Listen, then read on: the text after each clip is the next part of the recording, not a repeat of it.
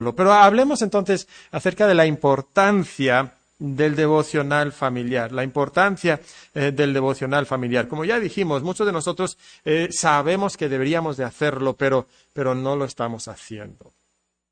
Pero es muy importante que nosotros hagamos el devocional familiar. ¿Por qué? Por la palabra de Dios misma, la palabra de Dios misma, por las virtudes de la palabra de Dios. Y voy a leer y comentar brevemente sobre el Salmo 19, versículo 7 en adelante, pero después yo quiero que ustedes me digan a mí cuáles son algunas de las virtudes de la palabra de Dios que hacen que sea tan importante que nosotros tengamos el devocional familiar. Y quiero que ustedes piensen en, en versículos, otros versículos de las escrituras, que nos hablan del poder de la palabra de Dios, de lo que hace la palabra de Dios en nosotros y que hacen que sea importante el devocional familia. ¿Ok? Entonces, ustedes vayan pensando en eso y, vayamos al Salmo 19, versículo 7.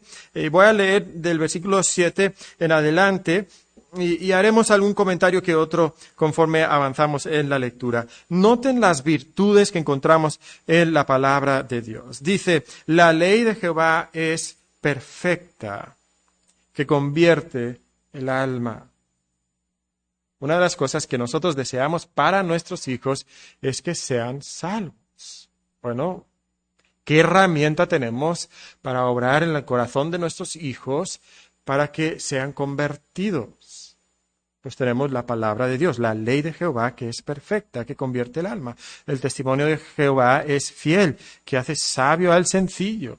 Seguramente tú como yo quieres que, tus hijos sean sabios. ¿Cómo les vamos a dar sabiduría? Bueno, el testimonio de Jehová es el camino a la sabiduría. Los mandamientos de Jehová son rectos que alegran el corazón. Muchos de nosotros queremos que nuestros hijos tengan una vida de gozo y de felicidad. ¿Dónde van a encontrar esa felicidad? No en sus circunstancias, no en su éxito personal, sino lo van a encontrar en la palabra de Dios. El precepto de Jehová es puro, que alumbra los ojos, la iluminación que nos da la palabra de Dios. El temor de Jehová es limpio, que permanece para siempre. Los juicios de Jehová son verdad, todos justos. Versículo 10. Deseables son más que el oro y más que mucho oro afinado. Es triste como en muchos hogares cristianos los padres piensan que el oro es más deseable que la palabra. O sea, ¿qué prioridad le ponemos a la palabra de Dios en contraste a, nuestras posesiones, a lo que ganamos económicamente? ¿Qué es lo que soñamos para nuestros hijos? Muchas veces lo que estamos soñando para nuestros hijos es que tengan una buena carrera y un buen trabajo y un buen ingreso y una buena casa y un buen carro. Pues hay algo que es mucho más deseable que esa, todas esas cosas. Y es la palabra de Dios. Y dulces más que miel. Y que la que destila del panal. Tu siervo es además amonestado con ellos. Y en guardarlos hay grande galardón. ¿Qué quieres para tu hijo? Un gran galardón. Un gran premio para su vida. Bueno, eso lo tiene como guardando la palabra de Dios. A veces queremos amonestar a nuestros hijos y no sabemos cómo instruirlos, cómo amonestarlos. Bueno, la palabra de Dios hace esa función en sus vidas. Versículo 12. ¿Quién podrá entender sus propios errores? A veces eso es lo que queremos para nuestros hijos, que entiendan sus errores y parece que no hay manera de, de convencerles, no hay maneras de hacerles ver la palabra de Dios les hace entender sus propios errores. Líbrame de los que me son ocultos. Preserva también a tu siervo de las soberbias. Si algo caracteriza a veces a los jóvenes es la soberbia, pensar que ellos saben más que su papá y su mamá. Bueno, ¿Cómo luchamos contra la soberbia en el corazón de nuestros hijos? Les enseñamos la palabra de Dios que no se enseñoreen de mí, entonces seré íntegro y estaré limpio de gran rebelión. ¿Cuál es el problema de los adolescentes de nuestro día? Ay, es que todos son rebeldes, decimos. Bueno, ¿qué solución tenemos? Tenemos la palabra de Dios, es la palabra que los limpia de su gran rebelión. Versículo 14, entonces sean gratos los dichos de mi boca y la meditación de mi corazón delante de ti, oh Jehová, roca mía y redentor mío. O sea, en un solo salmo, de hecho en la mitad de un solo salmo, encontramos tantas virtudes de la palabra de Dios que deberían de motivarnos a hacer que el devocional familiar sea importante para nosotros en nuestra práctica familiar. Ahora, este es un solo salmo. Pero tenemos muchísimas otras virtudes reveladas en la palabra misma acerca de la palabra, que es poderosa, que es valiosa. ¿Cuáles son algunos versículos que ustedes conocen que nos hablan de la virtud de la palabra de Dios? ¿Ok? Ahora, hablen fuerte porque tienen ahí el cubrebocas, ¿verdad? Entonces es difícil a veces escucharnos. Pero si tú quieres mencionar un versículo acerca de la, la palabra de Dios, pues, pues habla fuerte y menciona eh, ese versículo para que todos lo escuchemos. Quizás quieres ir como que buscándolo en tu Biblia, o quizás simplemente tú recuerdas el pasaje y dices, no recuerdo dónde está, pero, pero más o menos dice esto. También se vale así, ¿ok? ¿Van a participar? No me van a dejar aquí solo, ¿verdad? No, Estoy seguro que van a participar. Ok, ¿quién quiere decirme una virtud de la palabra de Dios? Yo tengo aquí una lista de 21 versículos con virtudes de la palabra de Dios y creo que son los mismos versículos que ustedes van a tener en mente también. Entonces, ¿cuáles son las virtudes de la palabra de Dios que podemos nosotros ver que hacen que sea importante para nosotros el devocional familiar? ¿Quién quiere mencionar, mencionar alguno? Hermano.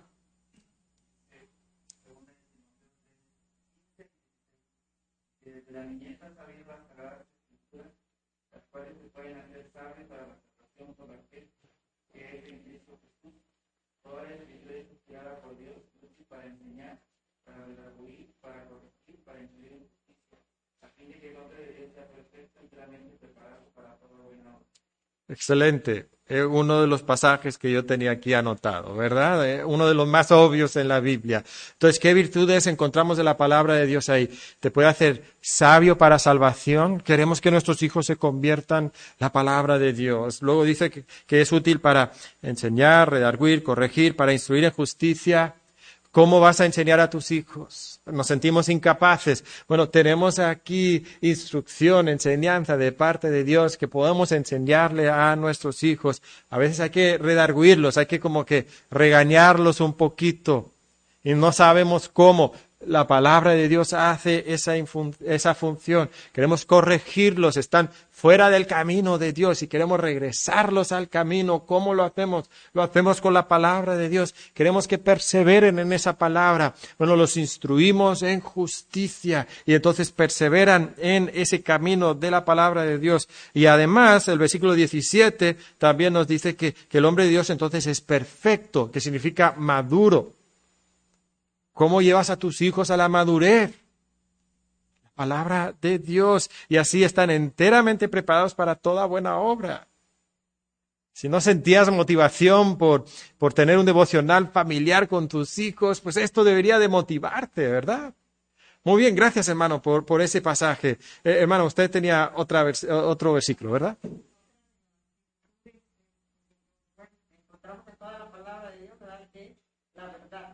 Es la verdad. Y el Salmo 25 dice, encamíname en tu verdad y enséñame, porque tú eres el Dios de mi salvación y en ti he esperado todo el.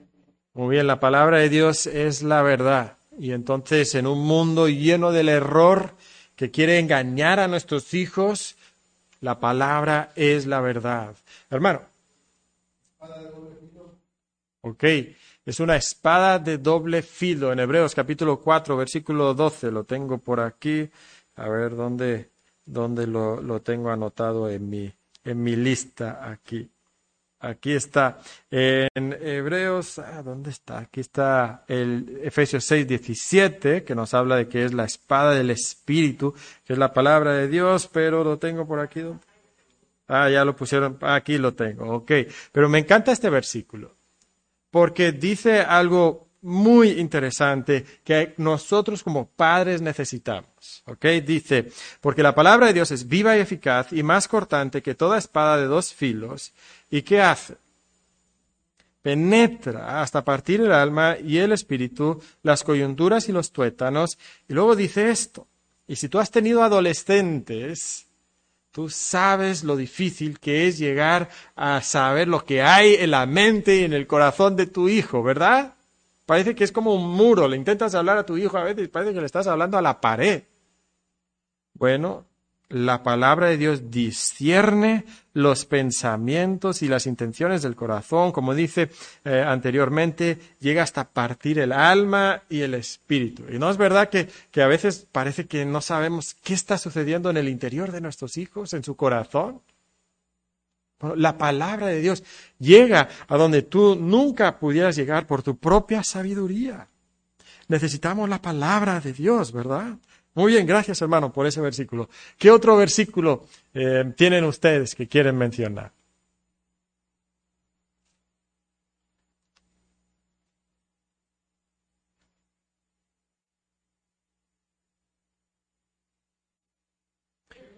Hermano.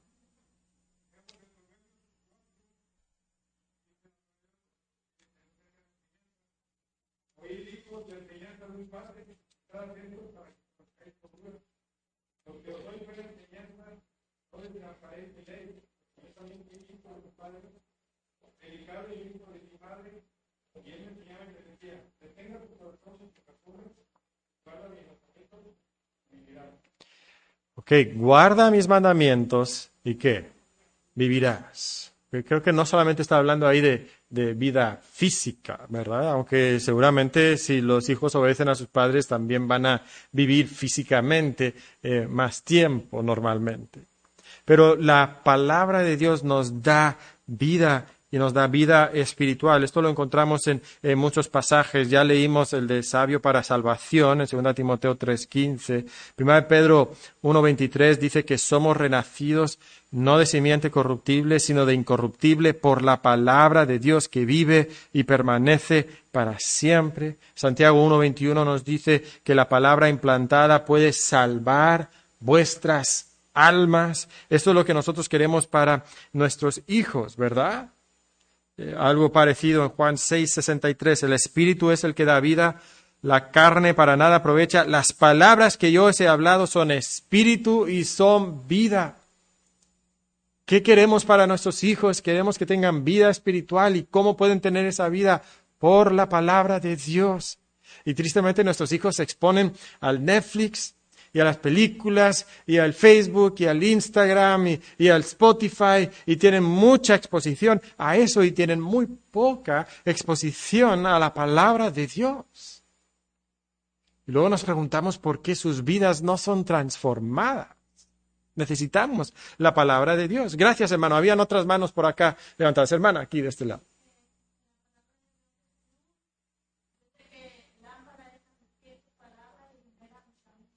Salmo 119, 105, ¿verdad? Entonces eh, es lámpara y luz. Ahora, ¿qué, ¿qué nos sugiere la idea de una lámpara y de luz? ¿Qué es lo que aporta para nosotros?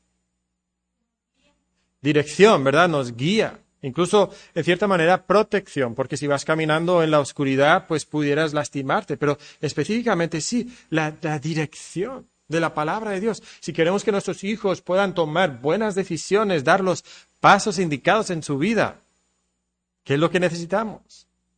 La palabra de Dios, la palabra de Dios. Conforme tus hijos van creciendo y empiezan a tomar decisiones sobre, sobre la carrera que van a estudiar y, y, la persona con quien se van a casar, a veces como padre sientes como que un, pánico, ¿verdad? Como que esto ya no es eh, con qué amiguito se va a juntar después de la escuela, ¿verdad? O, qué juguete le gusta más. No, son decisiones sumamente importantes y, ya tenemos menos control sobre eso.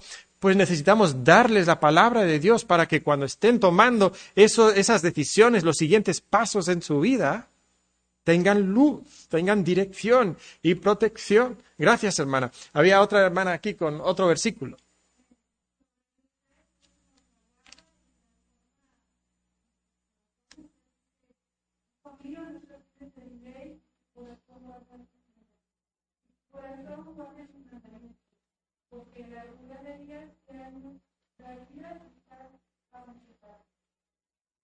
Muy bien, entonces eh, nos da eh, cierta prosperidad, cierta largura de vida. Vamos a hablar un poquito más de eso eh, en un segundo, de, ese versículo interesante, el versículo 2 ahí de Proverbios 3. Pero sí, hay esa protección, entonces hay bendición, prosperidad, largura de vida, como dice ahí. Eso a mí me recuerda también de Josué 1.8, que cuando meditamos en la palabra de Dios, entonces Dios nos va a prosperar todo lo que vamos a hacer va a prosperar. Ahora, no nos equivoquemos ahí, porque ese pasaje viene del de, pacto de Moisés, y era para la nación de Israel en el sentido físico, entonces la prosperidad material era algo que Dios había prometido a la nación de Israel cuando ellos obedecían la palabra de Dios y llegamos al Nuevo Testamento y estamos bajo el nuevo pacto. Entonces esas promesas de prosperidad económica y material no son necesariamente para nosotros. De hecho, Cristo nos dice, en este mundo tendréis aflicción. Entonces vamos a, sufrir. Eh, no debemos de esperar prosperidad material, pero sí prosperidad espiritual en nuestra vida muy bien. Eh, gracias, hermana. Eh, ¿Quién más tiene eh, versículos que quisieran compartir? Acá, hermana, perdón, no le vi.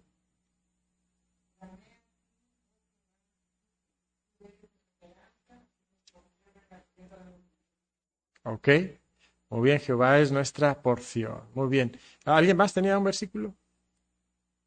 No, ah, perdón. Está bien, aquí la sacamos entre todos.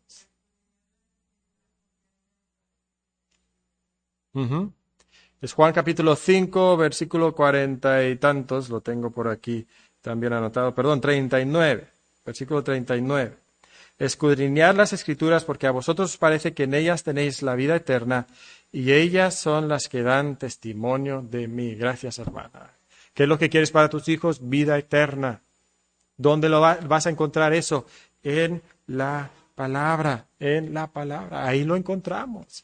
Y esa palabra nos da testimonio de Cristo. Es interesante porque en Juan capítulo 1, versículo 1 nos dice que Jesucristo es el verbo, ¿verdad? Que en el principio era el verbo y el verbo era Dios, nos dice al final del versículo. ¿Okay? Eh, verbo viene de una palabra en, en griego que es la palabra logos, que significa palabra, palabra. Entonces, Cristo es la palabra encarnada. Pero si tú quieres conocer a la palabra encarnada, necesitas conocer la palabra escrita, la palabra de Dios, porque la palabra escrita nos da testimonio de la palabra encarnada. ¿Y de qué nos da testimonio la palabra encarnada? Bueno, ahí mismo en Juan capítulo 1, versículo 18, Juan capítulo 1, versículo 18, vemos lo que nos dice la palabra eh, encarnada. Dice, a Dios nadie le vio jamás. El unigénito Hijo que está en el seno del Padre, Él le ha dado a conocer. Entonces, si quieres conocer a Dios, tienes que conocer a Cristo, y si quieres conocer a Cristo, tienes que conocer a la palabra. Es, es muy simple. Y si nosotros queremos eso realmente para nuestros hijos, tenemos que darles la palabra. Tenemos que darles la palabra. Ahora hay muchos otros pasajes que pudiéramos mencionar. Eh, déjame nada más revisar aquí mi lista y ver si hay uno o dos más que, creo que son particularmente interesantes para nosotros. Eh, Salmo 119, 11 eh, nos dice, mi corazón he guardado tus dichos para no pecar contra ti si queremos que nuestros hijos no sean atrapados por el pecado, tenemos que darles la palabra de Dios, que la palabra de Dios llene su corazón para que no pequen contra Dios. Romanos 10, 17, si queremos que nuestros hijos tengan fe, bueno, la fe es por el oír y el oír es por la palabra de Dios. Si queremos que nuestros hijos crezcan en santificación, necesitamos darles la palabra, porque Jesucristo nos dice en Juan 17, 17, santifícalos en tu verdad, tu palabra es verdad. Si queremos que la obra de Dios se haga en la vida de nuestros hijos, tenemos que darles la palabra, porque nos dice Isaías 55, 11, así será mi palabra que sale de mi boca, no volverá a mi vacía, sino que hará lo que yo quiero Si quieres que la obra de Dios se haga en tus hijos, dales la palabra. El corazón de tu hijo es duro y rebelde contra Dios. No es mi palabra como fuego, dice Jehová, y como martillo que quebranta la piedra.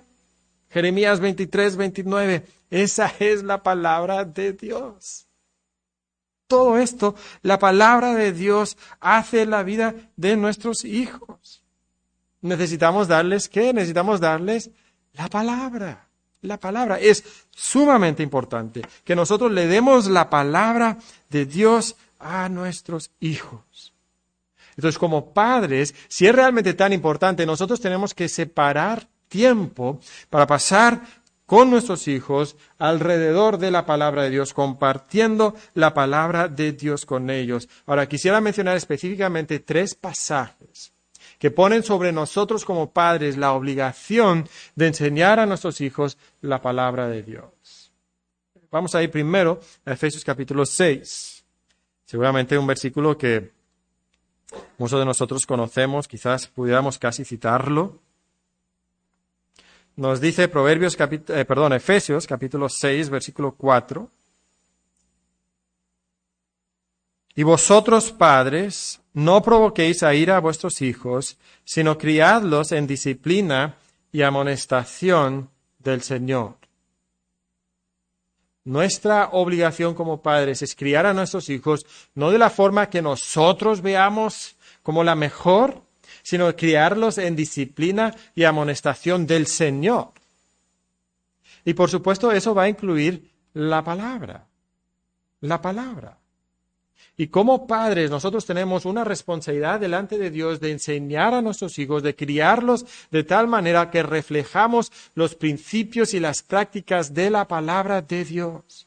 Les damos lo que Dios dice, les damos esa, esa disciplina. La palabra disciplina ahí en griego viene de una palabra que nos da ahora pedagogía pedagogía, eh, como un maestro que instruye a un niño y, un maestro, un buen maestro, tiene toda una caja de herramientas, de estrategias pedagógicas para enseñar al niño. O sea, a veces le da cátedra y a veces pues hace una actividad y a veces es un diálogo y a veces es un pequeño de debate y a veces es una demostración. O sea, tiene un montón de, de herramientas. Y como padres, nosotros también debemos de tener una serie de herramientas que usamos para instruir a nuestros hijos. Y a veces eso incluye, sí, redarguirles y, y reprenderles. Y a veces sí es sentarnos y tener nuestro devocional familiar. ¿Para qué? Para que sean criados en disciplina y amonestación del Señor. Eso es lo que Dios quiere para nosotros en nuestra vida. Ahora vamos a ir a otro pasaje muy conocido por nosotros, Deuteronomio capítulo 6. Quizás este es después de Efesios 6, el pasaje más conocido acerca de la instrucción y quizás incluso supera Efesios capítulo 6.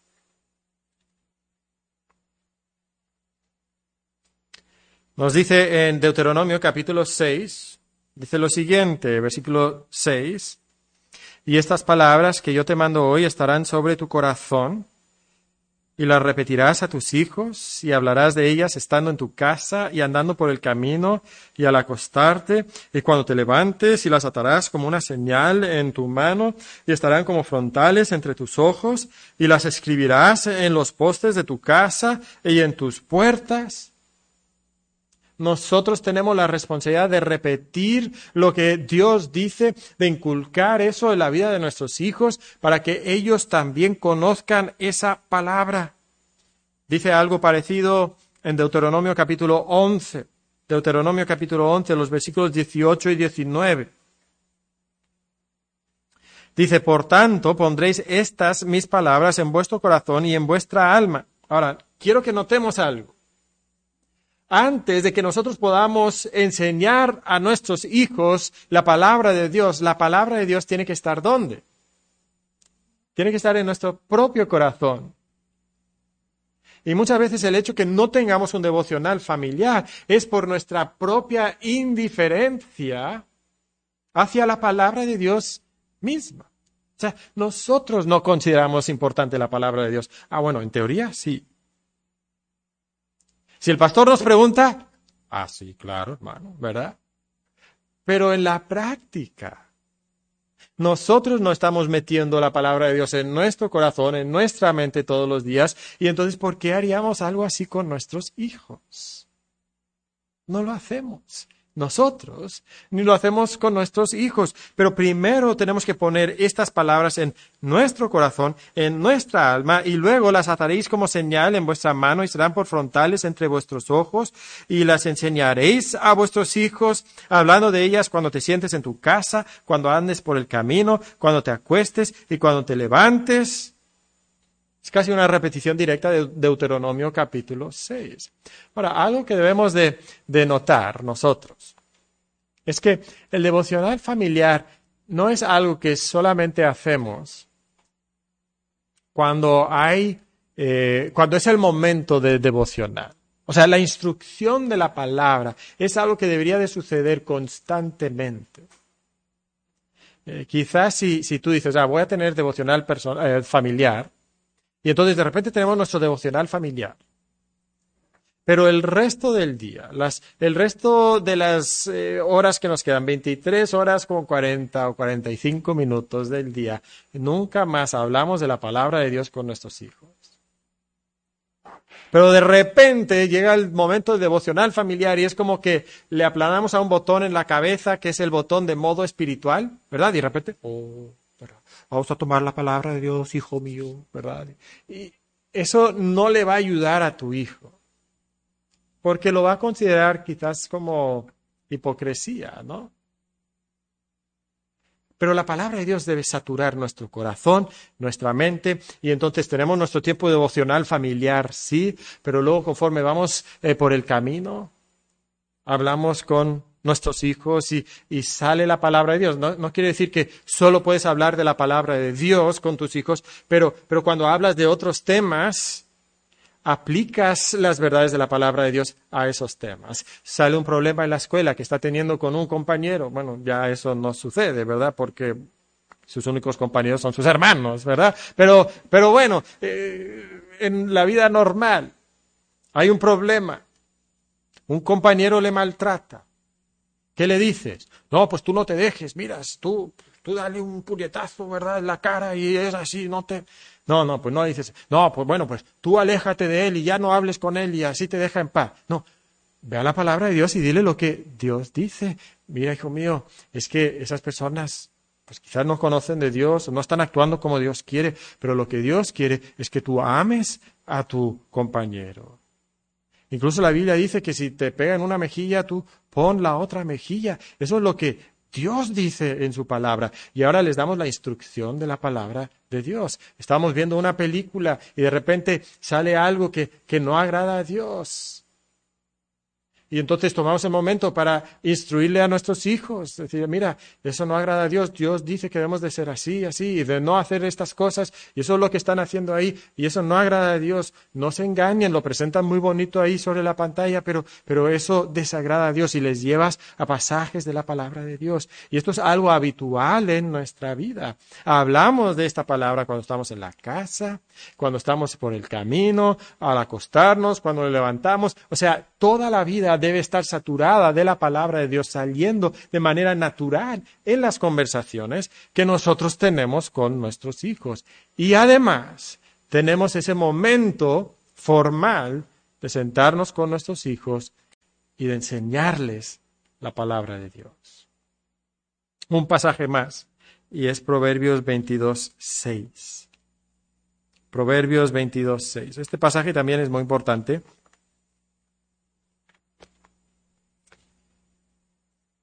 en cuanto a la crianza de los hijos. Dice así, instruye al niño en su camino y aun cuando fuere viejo no se apartará de él. Dos cosas que necesitamos decir aquí. Primero, la responsabilidad que Dios pone sobre los padres de instruir a sus hijos. Instruye al niño en su camino. Note la influencia que podemos tener en la vida de nuestros hijos. Podemos encaminarles por un camino que no va a dejar. Es nuestra obligación, es nuestra responsabilidad. Instruye al niño en su camino. Sabes que no es la responsabilidad principal de la iglesia enseñar a tus hijos, es tu responsabilidad como padre enseñar a tus hijos. No es la responsabilidad de la escuela cristiana enseñar a tus hijos la palabra de Dios. Eh, espero que si es una escuela cristiana le estén enseñando la palabra de Dios a tus hijos. Pero ¿de quién es la responsabilidad principal? De los padres. Tenemos nosotros que enseñarles a nuestros hijos. Ahora, quisiera también decir algo acerca de la segunda parte de ese versículo, porque algunos han entendido mal esta última parte del versículo. Dice, y aun cuando fuere viejo, no se apartará de él. Algunas personas han entendido este versículo como una promesa universal, que si el padre hace lo que le toca, entonces es una garantía que su hijo nunca va a dejar a Dios. Ahora, hay varios problemas con eso. Primero, es que estos son proverbios, no son promesas. ¿ok? Son principios para la vida que si tú eres una persona sabia, tú vas a seguir estos principios, pero no son promesas universales. Por ejemplo, eh, hace un momento la hermana nos leía Proverbios capítulo 3, versículo 2. Y dice que si nosotros guardamos la ley y la instrucción de nuestros padres, largura de vidas, de días y años de vida y paz te aumentarán. ¿Ok? O sea, vas a tener una larga vida. Ahora una pregunta, ¿alguna vez ha existido alguien que ha obedecido perfectamente a Dios y a sus padres y no vivió una larga vida? ¿Eso ha sucedido? Por supuesto. Seguramente todos nosotros tenemos amigos que pues fueron buenos, jóvenes, buenos niños, y llegaron a crecer, ser adultos y, obedecieron a Dios y estaban en, en la iglesia y, y, eran buenas familias cristianas y luego cáncer y a los 35 o 39 años, ¡pum! muere el esposo, muere la esposa.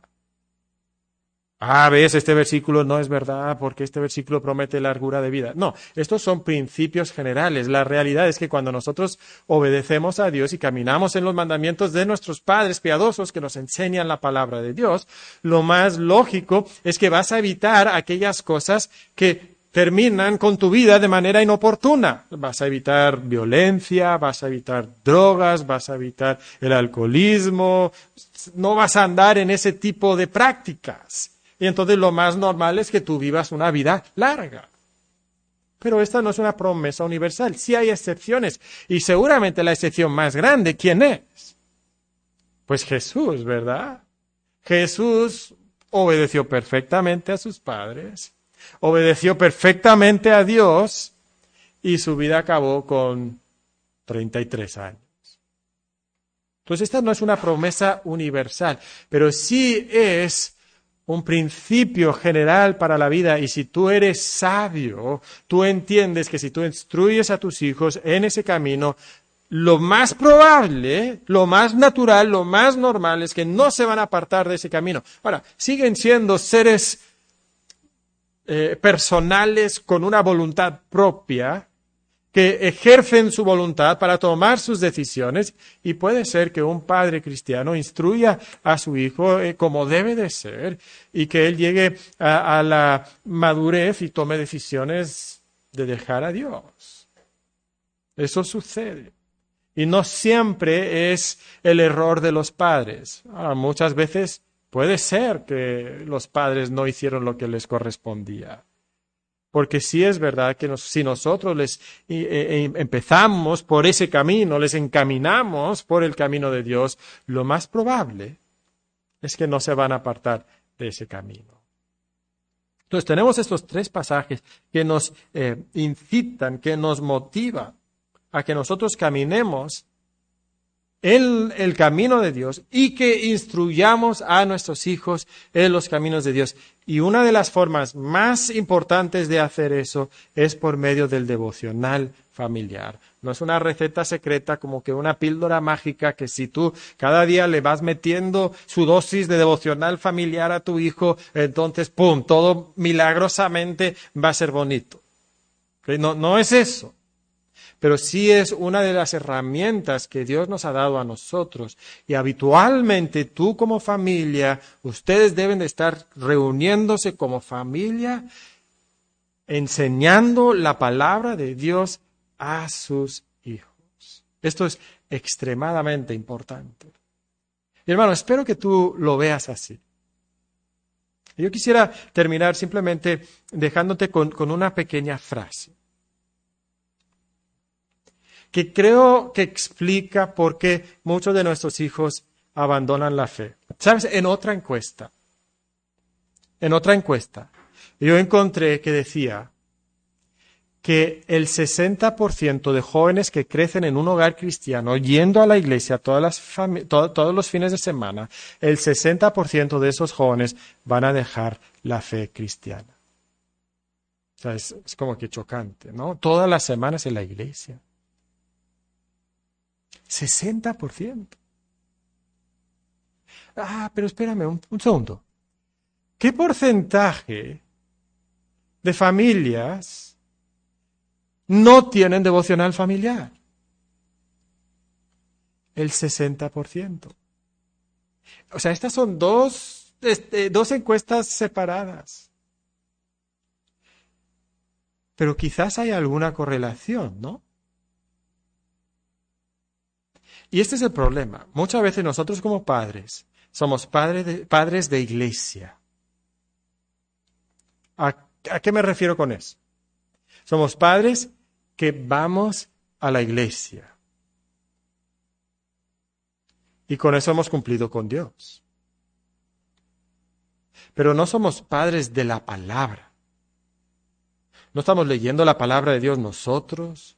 No estamos compartiendo la palabra de Dios con, con, nuestros hijos. La palabra de Dios no sale de nuestra boca en nuestras conversaciones ordinarias. Y somos padres de iglesia. Y padres de iglesia normalmente resulta en hijos del mundo. Padres de iglesia, hijos del mundo. Pero padres de la palabra, hijos de la palabra también padres de la palabra, hijos de la palabra también. Y yo quisiera motivarte, hermano, a que tú veas la importancia de la palabra de Dios, primeramente en tu propia vida, y luego también la importancia de la palabra de Dios en la vida de tus hijos, y que eso te motive a tener un tiempo de devocional familiar con ellos. Vamos a orar. Padre, te pido por cada familia aquí, cada padre, cada madre. Señor, ayúdanos a evaluar nuestro propio amor por ti, por tu palabra. Y que podamos nosotros entender que, que si solamente somos padres de iglesia, yendo a la iglesia solo por cumplir con Dios, que eso no va a tener la influencia que debería de tener la vida de nuestros hijos y lo más probable es que ellos terminen alejándose de Dios. Pero Padre, te pido que nosotros seamos personas de la palabra, padres de la palabra, que sature nuestra mente, nuestro corazón, que nos enamoremos de esa palabra, que esa palabra sea más dulce que la miel. Y que eso entonces nos lleve a compartir esa palabra con nuestros hijos para que ellos también sean hijos de la palabra. Ayúdanos, Padre. No lo podemos hacer por nosotros mismos, pero ayúdanos con tu gracia. En nombre de Cristo pedimos esto.